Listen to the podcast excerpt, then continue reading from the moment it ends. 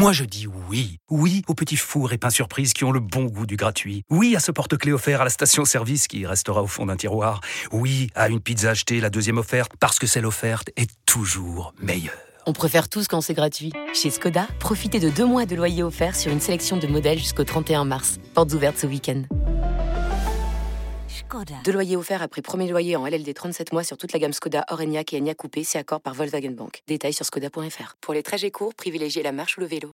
Vous écoutez RMC. RMC jusqu'à minuit.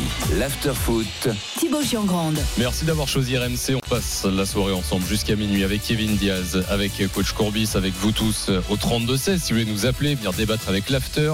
En direct également, vidéo sur YouTube, la chaîne after-foot comme tous les soirs de la semaine. Et on va être très nombreux ce soir. Vous êtes déjà nombreux.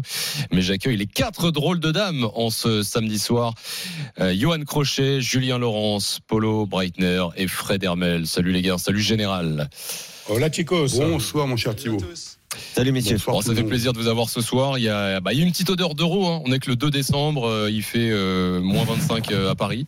Mais euh, ça y est, on connaît euh, nos adversaires et vos adversaires d'ailleurs, euh, cher drôle de dame, pour ce, ce premier tour euh, de l'euro, l'équipe de France avec les Pays-Bas avec l'Autriche et avec un, un barragiste. hein. on connaîtra l'adversaire euh, en mars. Ce sera ou la Pologne, ou le Pays de Galles, ou la Finlande, l'Estonie. J'aurais commencé avec Johan, bien sûr. Pays-Bas, dépendance, et Polo Breitner pour l'Autriche. Euh, Qu'est-ce qu'on dit, euh, Yo, déjà euh, aux Pays-Bas de, de ce groupe? Alors l'équipe de France commencera par l'Autriche, mais bon, bien sûr, le Pays-Bas, c'est le gros morceau. Ouais, alors euh, évidemment, aux Pays-Bas, on n'est vraiment pas content d'avoir repêché la France après la phase de diff. Ah, ça c'est clair, parce qu'en plus ça s'est très très mal passé en phase de qualif et il n'y a vraiment pas eu match aussi bien à l'aller que- qu'au retour. Donc euh, on est hum, on est déçu, on est un peu frustré euh, de prendre encore l'équipe de France, qui est clairement, du point de vue de pas mal de pays extérieurs, le grand favori de cet euro. Euh, après, on se dit aussi côté Pays-Bas que peut-être que pour l'euro, on n'aura pas autant de blessés, on n'aura pas une épidémie due à un mauvais poulet avant le match aller et pas autant de, de- de blessés avant le match retour, euh, où il manquait à chaque fois une dizaine de joueurs. Donc, euh, euh, ce qui a accentué l'écart évidemment entre les, les- les Pays-Bas et l'équipe de France, mais oui, oui, on n'est pas, on n'est pas ultra serein. On va pas se mentir. hein. Le, groupe est très compliqué et euh, tout le monde s'attend à jouer face à l'Autriche euh, une éventuelle qualif. Euh, On sait très bien que les, enfin, aux Pays-Bas, on dit bon bah l'équipe de France, ça sera numéro un et derrière nous de nous battre avec l'Autriche notamment pour essayer de se qualifier.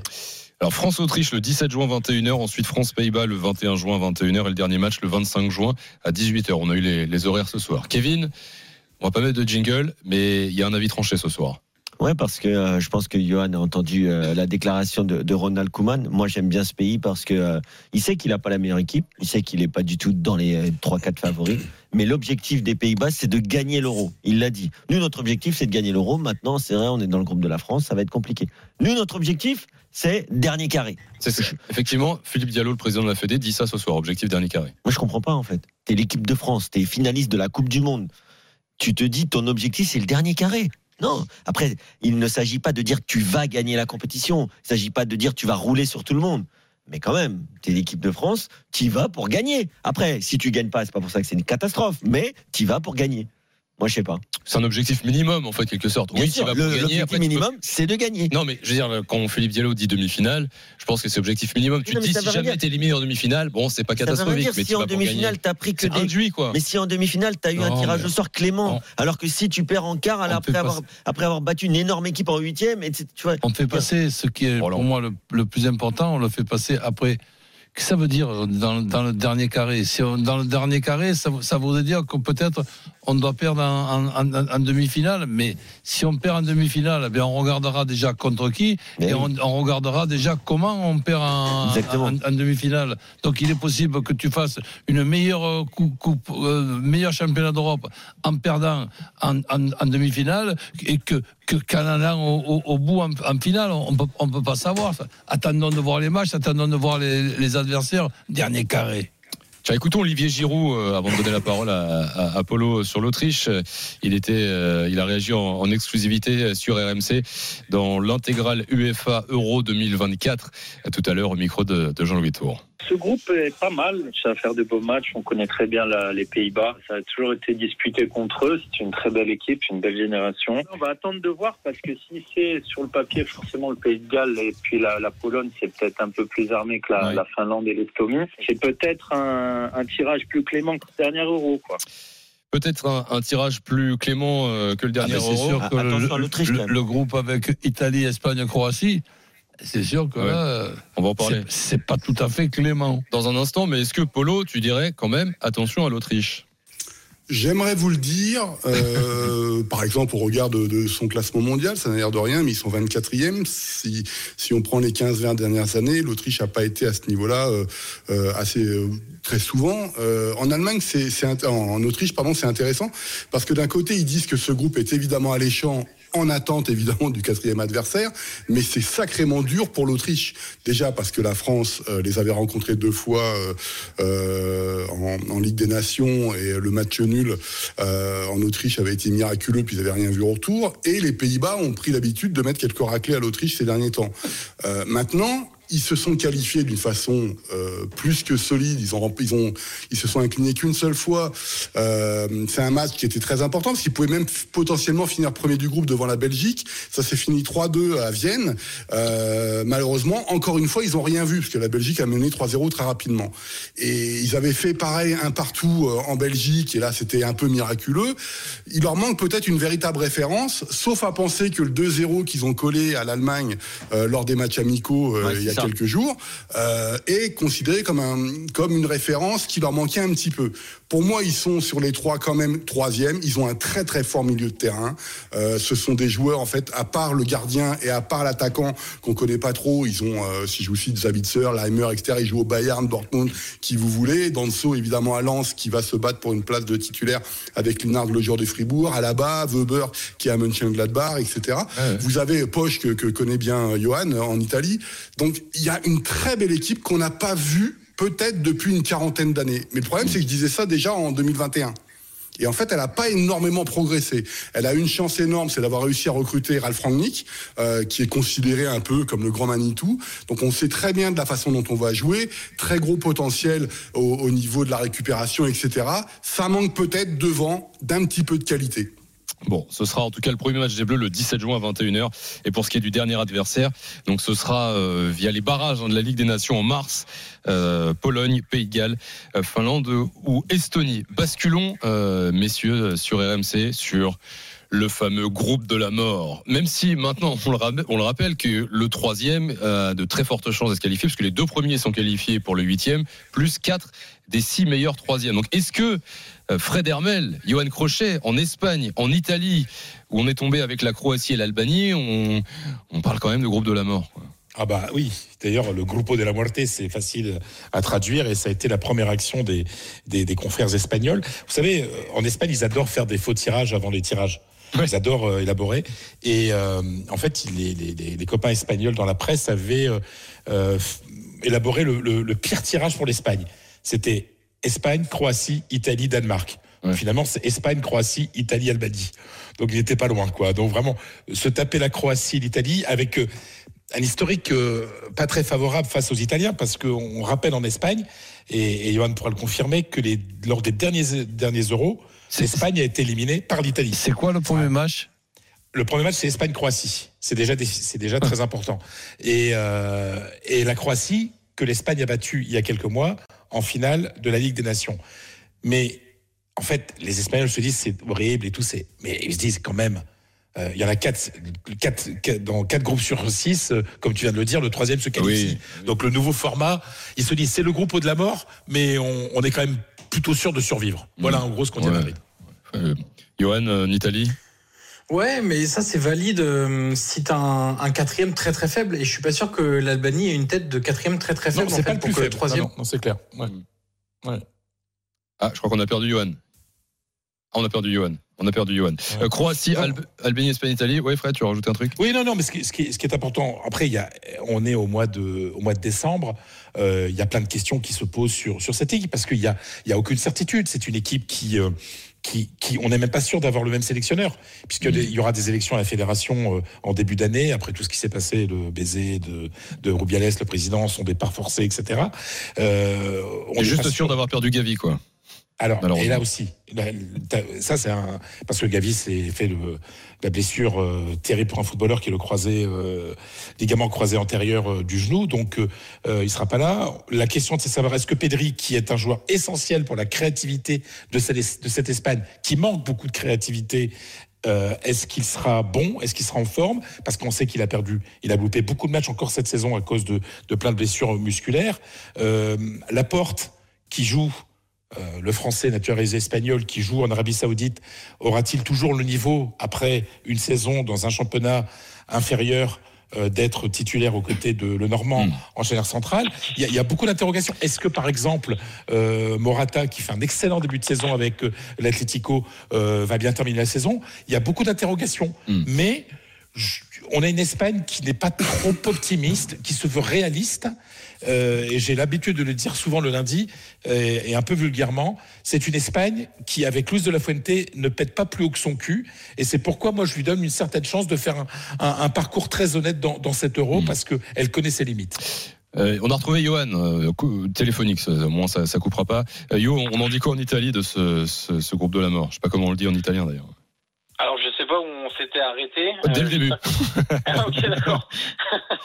Non, je disais que c'était c'était pas un- une bonne nouvelle en Italie. Évidemment, on s'attendait aussi, euh, étant pas placé dans dans le pot des, des, des favoris, à avoir au moins un gros morceau et possiblement un, un deuxième par la suite, parce que dans, dans le pot 2, il y avait quand même pas mal de, de beaux concurrents.